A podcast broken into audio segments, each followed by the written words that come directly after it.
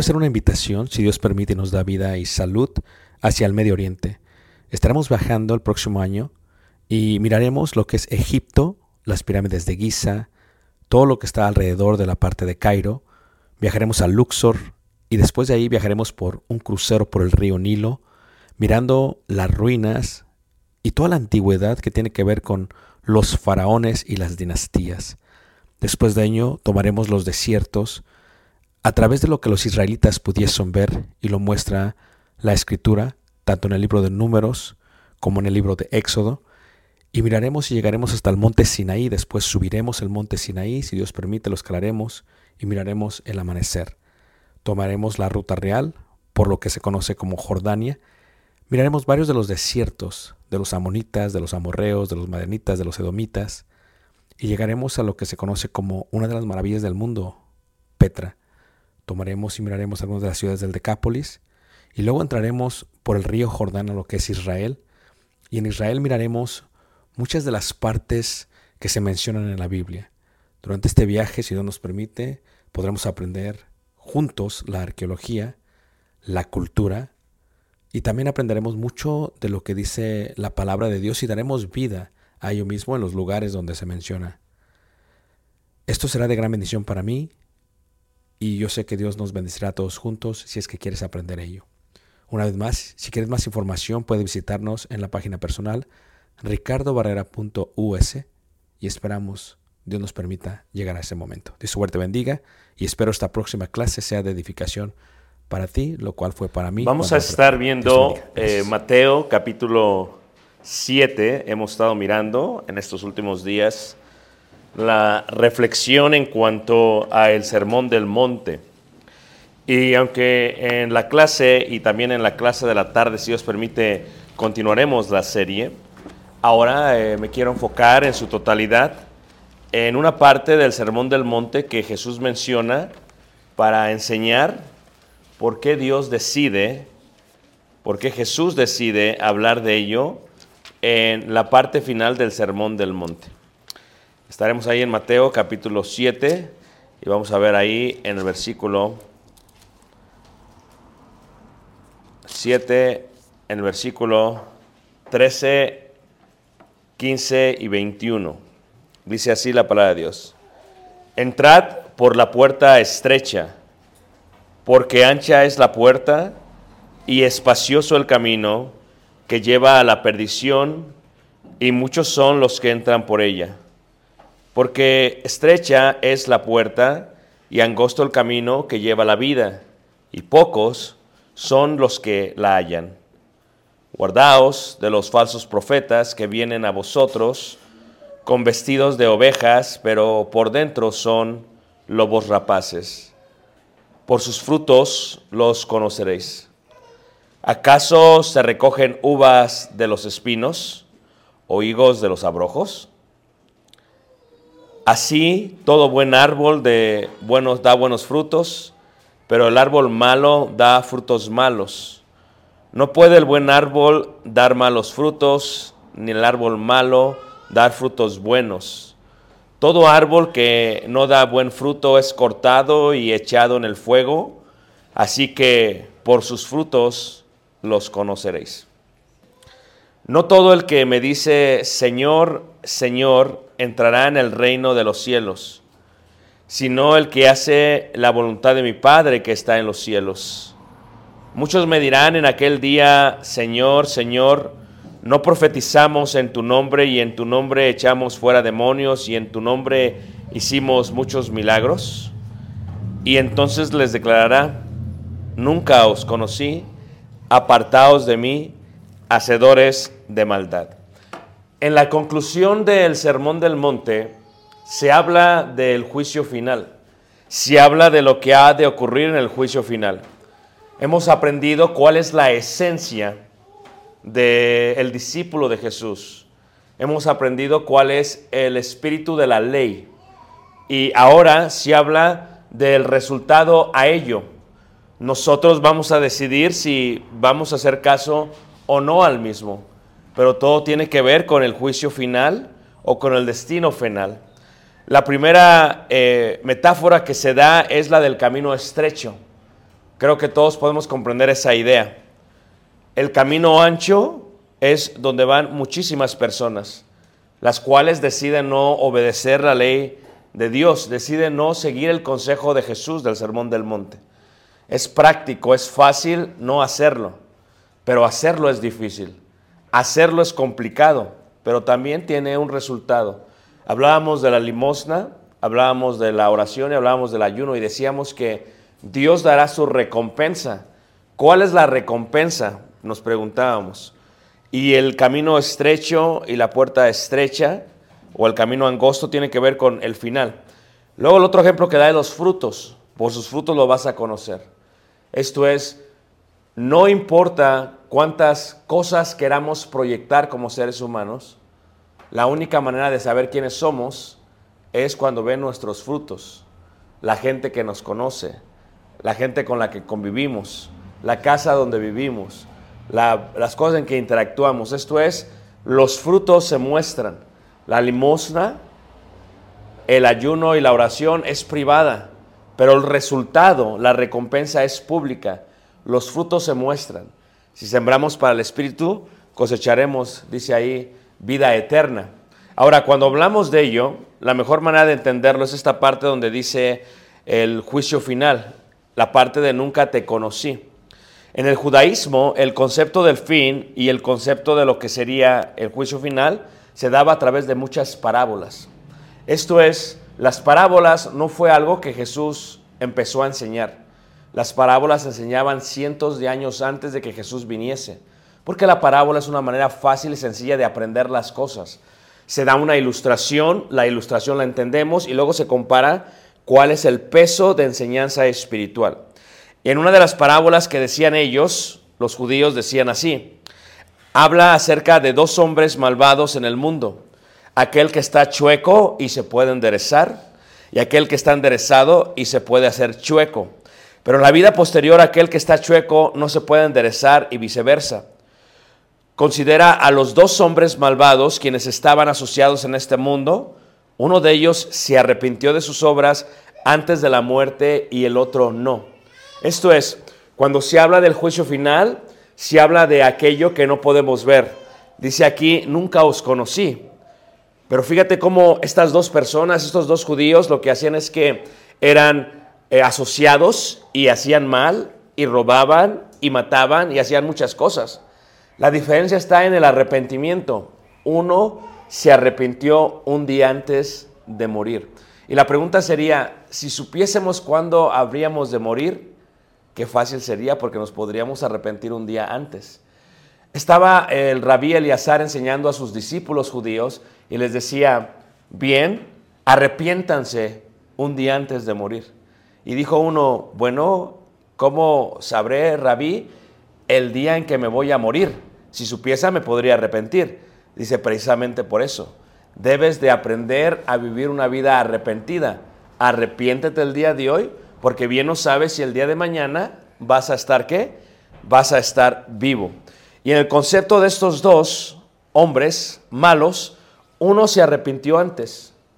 Y la idea es que cuando uno pasa la vida, cuando entra a la muerte, a ese suceso de la separación del cuerpo físico y de la parte interna, y cuando se separa, en este suceso que al parecer es de dolor, no hay forma de enderezar el camino o enderezar la vida después. La vida se endereza el día, el día de hoy. Luego dan otra parábola. Dice Johanan ben Sakai, habla de otra parábola. ¿A qué compararé ello sino a un rey que llamó a sus siervos a un banquete sin darle el tiempo determinado? Esto es, se hace una gran fiesta y dice el rey a todos, voy a hacer un banquete, por lo tanto vengan y celebren el banquete, pero no se dice cuándo. El sabio, o sea, el hombre que es sabio, se vistió y adornó sentándose a la puerta del palacio, diciendo, ¿hay algo que carece en el palacio real? Esto es, ¿acaso se requiere preparar el rey para hacer un banquete? Los reyes tienen muchísimo dinero. En un momento pueden decir, hágase un banquete esta tarde y el banquete se hace. Por lo tanto, el sabio dijo, bueno, ¿necesita algo el rey para hacer esto? No sabemos cuándo va a ser, pero puede ser en el momento en que el rey diga, va a ser este día o va a ser aquel. Sin embargo, los necios dijeron lo siguiente, siguieron trabajando y dijeron, ¿acaso puede existir un banquete sin preparación? Y de pronto el rey mandó pedir la presencia de todos y el siervo sabio, vestido y adornado, ¿qué? Entró. Esto es, ¿por qué se vistió? ¿Por qué se adornó? ¿Por qué estaba preparado? Porque sabía la respuesta. No sabemos cuándo hemos de morir. Cuando dice la escritura aquí, camina por el camino angosto. Es difícil. Es difícil darle a la persona que necesita, tener misericordia con aquel que no le merece. Es difícil dar la otra mejilla. Es difícil llevar, eh, eh, caminar una milla más. Es difícil que te pidan algo y que les des aún el capote de todo lo que necesitan. Este concepto es difícil. Pero ¿por qué lo hacemos? Es difícil orar en privado. Es difícil ayunar en privado. Es difícil dar limosna en privado. Pero ¿por qué lo hacemos? Lo hacemos porque nos estamos preparando constantemente, porque no sabemos cuándo ha de ser. Sabemos que el día del Señor viene. Dice, no todo el que me dice Señor, Señor entrará en el reino de los cielos. La pregunta es, ¿cómo yo aseguro mi entrar en el reino de los cielos? ¿Solamente con obedecer al Evangelio? ¿Solamente con creer en Jesús como Hijo de Dios? ¿Solamente con arrepentirme? Pero ¿qué pasa cuando empiezo a caminar? ¿Es suficiente? ¿Con eso puedo yo entrar? La pregunta es, ¿Quiénes son los verdaderos discípulos? Los que tienen los frutos. ¿Quiénes son los verdaderos discípulos? Los que entran por la puerta angosta, los que caminan por el camino angosto. Los verdaderos discípulos están preparados. La pregunta sería, ¿cuándo viene el Señor? Siempre tenemos que estar vestidos. Había una diferencia entre los necios y el sabio. El sabio dijo al rey, voy a hacer un banquete y no les dijo cuándo. ¿Qué hizo el sabio? El sabio fue a su casa y se preparó y se vistió y se adornó y se sentó literalmente a la puerta del rey, solamente para esperar cuándo iba a ser la fiesta. Pero ¿qué hizo? ¿Qué hicieron los necios? Dijeron, no, vamos a seguir nuestra vida, vamos a seguir practicando lo que tenemos que practicar porque no sabemos realmente cuándo se va a hacer la fiesta. Y si se hace, a lo mejor la tiene que preparar, y si la prepara, nos tiene que avisar, y si nos avisa, sabremos cuándo tendremos que entrar. La pregunta que nos hacemos el día de hoy, hermanos, ¿cuántos de nosotros conocemos a Jesús? Todos decimos que lo conocemos, pero por sus frutos le conoceréis. Esto es, se encuentra en la privacidad, se encuentra en el espíritu de los mandamientos, se encuentra en constantemente estar preparado. ¿Para qué? Para el vestido. Nos preparamos porque de esa manera tiene que ser. Cuando vemos las parábolas, nos damos cuenta que esta parábola se refiere y se añade mucho a la idea de las vírgenes con lo que serían las eh, lámparas de las vírgenes. Y en el contexto, por ejemplo, cuando leemos ahí Mateo capítulo 6, eh, versículo 22, se habla, se habla de ello. ¿Quiénes son las vírgenes? Son las mujeres las cuales deciden de alguna u otra manera de seguir al Señor, al Señor Jesús. ¿Cómo lo hacen y por qué lo hacen y qué necesitan para hacerlo? Se habla de una lámpara y se habla del aceite y se habla de la preparación y se habla de estar listos para cuando venga nuestro Señor Jesús. ¿Cuándo viene Jesús, hermanos? No lo sabemos. No sabemos literalmente cuándo viene Jesús. Y cuando vemos el aspecto de las viudas, lo que ellas tienen son la lámpara en las manos. Aquí dice versículo 22, la lámpara del cuerpo es el ojo. Así que si tu ojo es bueno, todo tu cuerpo será lleno de qué? De luz. Les decía yo la vez pasada que cuando vemos las lámparas, las lámparas de barro normalmente tienen una boca y tienen un ojo. En la boca de enfrente lo que tienen es que normalmente es donde sale eh, la pequeña soga y por la soga sale literalmente, sale literalmente la luz. La lámpara entonces es así para que me entiendan. Y este es el ojo y este es el otro ojo. Pero por este ojo se introduce el aceite de olivo. Y adentro hay una pequeña soga que sale así y esta es la que se incendia normalmente.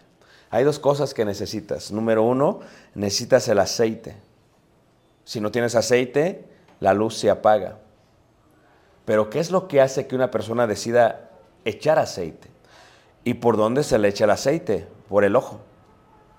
Esto es, cuando tienes la oportunidad de hacer el bien a alguien, ¿quién lo determina? Tu ojo. Cuando tienes la oportunidad de no codiciar a alguien, ¿quién lo determina? Tu ojo. Si estás preparado para el día del Señor que venga, porque dijo que va de, ha de venir, no sabemos cuándo. ¿Cuándo vendrá hoy? ¿Cuándo vendrá mañana? Puede ser que de pronto nos muramos el día de hoy. Puede ser que de pronto me metan al hospital y ya no salga del hospital. Entonces siempre tenemos que estar vestidos. No podemos planificar el ayudar al prójimo. No podemos planificar el amar al prójimo. Tenemos que hacerlo hoy. Por eso dice ahí, mas la lámpara del cuerpo es el ojo. Es tan importante el ojo porque esto determina la acción. Versículo 23. Pero si tu ojo es maligno, todo tu cuerpo estará en tinieblas. Porque tu ojo decide a quién le vas a ayudar y a quién no. Tu ojo decide, basado en el mundo, si Jesús va a venir o no. Tu ojo decide si vas a caminar por el camino angosto o no. Tu ojo decide de alguna otra manera si vas a dar buen fruto o no. Todo tiene que ver con el ojo, porque el ojo determina todo la manera en que nosotros vemos las cosas. Y el ojo uno puede ver más claro cuando uno tiene luz. Hablábamos del conocimiento y hablábamos de la sabiduría y hablábamos de la inteligencia espiritual.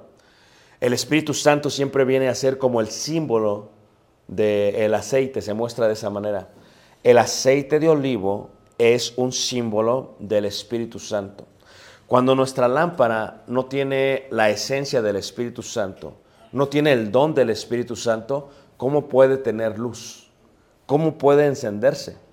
¿Cómo puede prenderse? Porque si alguno siembra para el Espíritu, la idea de sembrar en el Espíritu tiene que ver si alguno hace lo que el Espíritu Santo ha dicho, pero no es fácil hacerlo. Es complicado hacerlo, es difícil hacerlo, pero el ojo determina qué vamos a hacer o no. Aquellos que usamos lentes, la mano, ¿quién usa lentes, hermanos? Yo empecé a usar hace un año y medio, hace dos años casi le pedí a mi concuño, que es electricista, que en mi oficina pusiera lámparas para ver. Yo veía en el comercial de Estados Unidos cómo vendían unos anteojos con unas lamparitas aquí al lado. Y por muchos años decía, ¿quién va a comprar esas cosas? ¿Para qué las necesitas? Y ahora me doy cuenta porque en muchos púlpitos de las iglesias de Cristo tienen una lámpara en el púlpito. Porque aquellos que necesitamos ver mejor, necesitamos luz. Esta luz LED, LED me ayuda mucho a ver. Si esta no estuviera aquí, tendría que usar más los lentes. Porque lo que pasa es que vamos perdiendo nosotros la vista. ¿Y por qué la vamos perdiendo? Porque entramos en tinieblas. El contexto es esto. Si hacemos caso a las palabras de Dios, entonces somos llenos del Espíritu Santo. Mira, pon un separador ahí, vamos a la carta de Efesios y entendemos este mandamiento. La mejor manera de entenderlo sería con una lámpara y con un vaso. Las mujeres prudentes no solamente llenaron sus lámparas, tenían más aceite. Las mujeres insensatas, ¿y qué es la palabra insensatas? Viene de la palabra griega y luego se traduce en la palabra latín, sin sesos. Sin sesos. Eh, en alguna parte de la Biblia, eh, la traducción o la, la, la, Biblia del oso, ¿alguien tiene una Biblia del oso, menos? Es una de las Biblias más antiguas que hay, gigante. Nosotros tenemos una en la casa. En vez de decir insensatos, lo que se dice en esa primera versión en español, se dice estúpidos. Porque una persona que es estúpida es una persona que no tiene sesos. Y así lo ponen ellos. Claro, si le decimos a alguien estúpido se oye muy fuerte, ¿a poco no? Por lo tanto, mejor decimos insensato. Y como no la usamos mucho, pues la gente no lo entiende. Pero si yo les dijera a ustedes, hemos aprendido en estas lecciones lo que Dios quiere de un discípulo. ¿Quién es el insensato? Si estuviéramos en España hace cinco siglos, diría el predicador, ¿quién es el estúpido? Aquel que decide no hacer caso a ello, porque lo determina a su vista. Entre más luz tengas, puedes ver mejor. Y entonces dice ahí, Efesios 5, en el versículo eh, 18, no os embriaguéis con vino en el cual hay disolución. Antes bien sed llenos de qué? Del Espíritu. Y la pregunta es, ¿quién determina si uno se llena del Espíritu Santo o no? Sabemos que nosotros recibimos el don del Espíritu Santo cuando nos bautizamos, pero ¿quién determina cómo llenarse? ¿Cuándo llenarse? ¿En qué forma llenarse? ¿Cómo hacer caso a lo que está diciendo? La parábola de los vírgenes nos explican eso. ¿Qué nos dice la parábola de los vírgenes? Cinco tenían el aceite de olivo. Cinco estaban preparadas. En la parábola del rabí, Johanán, ¿qué decía? La persona sabia se vistió. No sabía cuándo era la fiesta, pero se vistió. No sabía cuándo era el banquete, pero se vistió. En palabras del apóstol Pablo, los Corintios diría, arrepentido soy. Si oyeres hoy su voz, no endurezcáis qué? Vuestro corazón. Pero ¿cómo percibimos las cosas? A través del ojo. A través del ojo decidimos. ¿Voy a solamente amar a la que persona que me puede amar? No. Mi ojo determina eso. Si mi ojo no tiene el Santo Espíritu de Dios, si no está lleno, no puede ser posible. Una manera en que se explica aquí dice, no os embriaguéis con vino en el cual hay disolución. Quisiera preguntarles a ustedes, ¿quién de aquí en su vida fue borracho? Está bien, no hay problema. Si se avergonzan está bien. Una vez lo pregunté en la congregación y tres hermanitas ya mayores dijeron, levanten la mano, ¿quién de aquí le gustaba tomar? Ahí está, uno, dos. ¿Qué sucedía, hermanos? Cuando uno toma, llega un momento que uno empieza a perder control de su cuerpo. El dicho común dice que los niños y los borrachos siempre dicen que la verdad. En una parábola, ¿verdad? Judía, los rabinos dicen lo siguiente, el vino tiene un problema. Si tomas una copa de vino, ¿verdad? ¿Qué sucede? Te vuelves un chango. Si tomas dos, te vuelves un cerdo. Y si tomas tres, te vuelves como un lodo, como el lodo. Dicen, ¿por qué? Porque cuando se toma una copa de vino se pone uno muy feliz como un chango. Y empieza a alegrarse y todo lo demás. ¿Quién determinaba cómo llenar tu cuerpo de licor? Ustedes. Hasta llegar el momento de perder eso. ¿Cómo podemos? Porque es difícil hacer las enseñanzas de Jesús, del sermón del monte. Es difícil, no es fácil. O sea, hablamos de ellas, nos conmovemos en el púlpito, en la audiencia, pero cuando salimos y cuando nuestro ojo determina a quién vamos a amar, a quién voy a ayudar, dónde voy a sembrar, eso es difícil, hermanos. Porque a veces no queremos ayudar o no queremos orar por nuestros enemigos. El ojo determina todo eso. Dice ahí, antes bien, sed llenos. Y la expresión antes bien, sed llenos no es algo opcional, es un mandamiento. Pero la pregunta sería, ¿Cómo puedo ser lleno del Espíritu? Esto no es algo sencillo. ¿Cómo puedo llenar mi lámpara de aceite? En la forma literal, se toma el aceite y se coloca. Pero aquí en México, por ejemplo, se cocina con manteca. ¿Verdad que sí? O con aceite vegetal. O con aceite de olivo. Pero levante la mano quien cocina con aceite de olivo. Solamente la mano. ¿Por qué? ¿Por qué no se cocina? ¿Por qué los demás no cocinan con lo demás? ¿Por qué vamos? Está caro. La manteca no sale cara.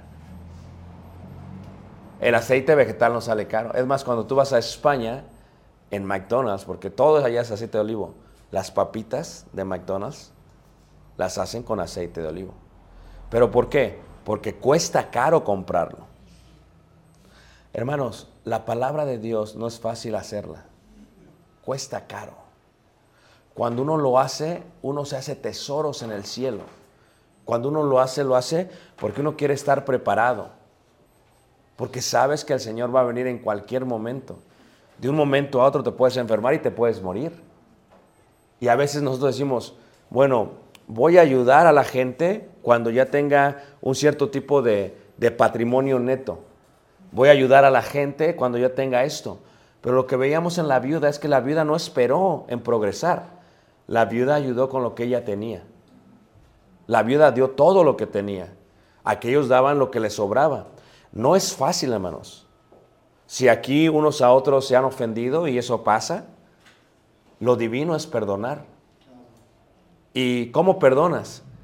Actuando, no diciéndote perdono, porque eso cualquiera lo puede hacer.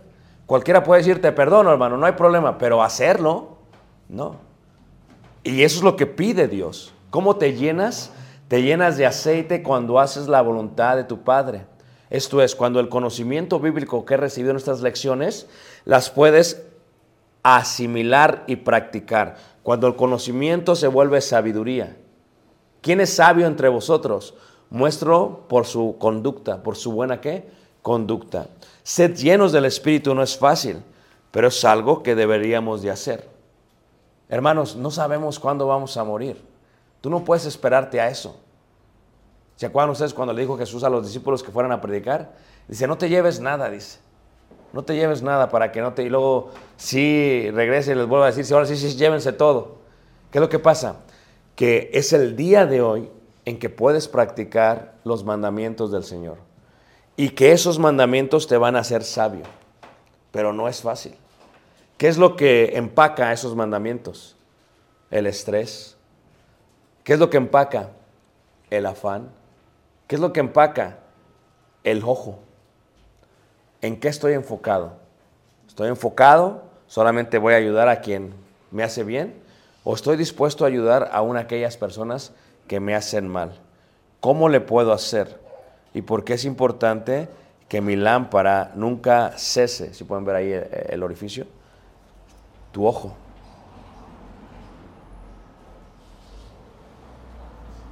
En la parábola del samaritano, ¿verdad? Ellos aborrecían a los samaritanos. Pero aquí lo que no sabemos, a veces nos confundimos, es que pensamos que de alguna u otra manera el que está en el suelo es el samaritano. Pero no es así. Son los que van pasando. Pasa un sacerdote primero. Pasa un levita. Es gente que tiene mucho conocimiento de la palabra de Dios. Y finalmente pasa un samaritano. Y la parábola la da Jesús, o la historia la da Jesús, porque realmente es una historia. ¿Por qué? Porque amarás a tu prójimo en el hebreo solamente se cambia. La palabra eh, enemigo es lo mismo que prójimo en hebreo. Y entonces le dice Jesús, ¿quién de estos amó al prójimo? ¿Quién de esto amó al enemigo? El samaritano. ¿Quién hizo la voluntad de Dios? El samaritano. Cuando dice aquí la palabra de Dios en cuanto a ello, ¿verdad? Cuando habla acerca del juicio y dice Jesús, muchos me dirán aquel día, Señor, eh, Señor, no profetizamos, no hicimos esto. Y luego dice ahí la palabra de ese versículo 23, y entonces les declararé, nunca os conocí, apartados de mí, hacedores de qué? de maldad. ¿Quién es el que es un discípulo? ¿A quién identifica Jesús como Señor? No todo aquel que me dice Señor, Señor entrará en el reino de los cielos, sino aquel que hace la voluntad de mi Padre que está en los cielos. No se trata de cuándo oímos, se trata de cuánto practicamos. Hacer la voluntad no es fácil. Cuando pasó el samaritano, hermanos, lo vio. Bien, el samaritano podía tener muchas excusas. Número uno, es un judío, se porta mal conmigo. No merece que muestre. Pero ¿qué hace el samaritano? ¿Quién amó al prójimo? Y en hebreo cuando lo lees sería, ¿quién amó a su enemigo? Tal vez el levita dijo, no es que no lo puedo levantar porque vengo del templo y me voy a contaminar. Tal vez el sacerdote dijo, no es que voy a servir, no, no puedo contaminar. Nosotros a veces excusamos nuestra desobediencia de la palabra de Dios con la misma palabra de Dios. Pero nuestro espíritu sabe lo que está bien y lo que está mal.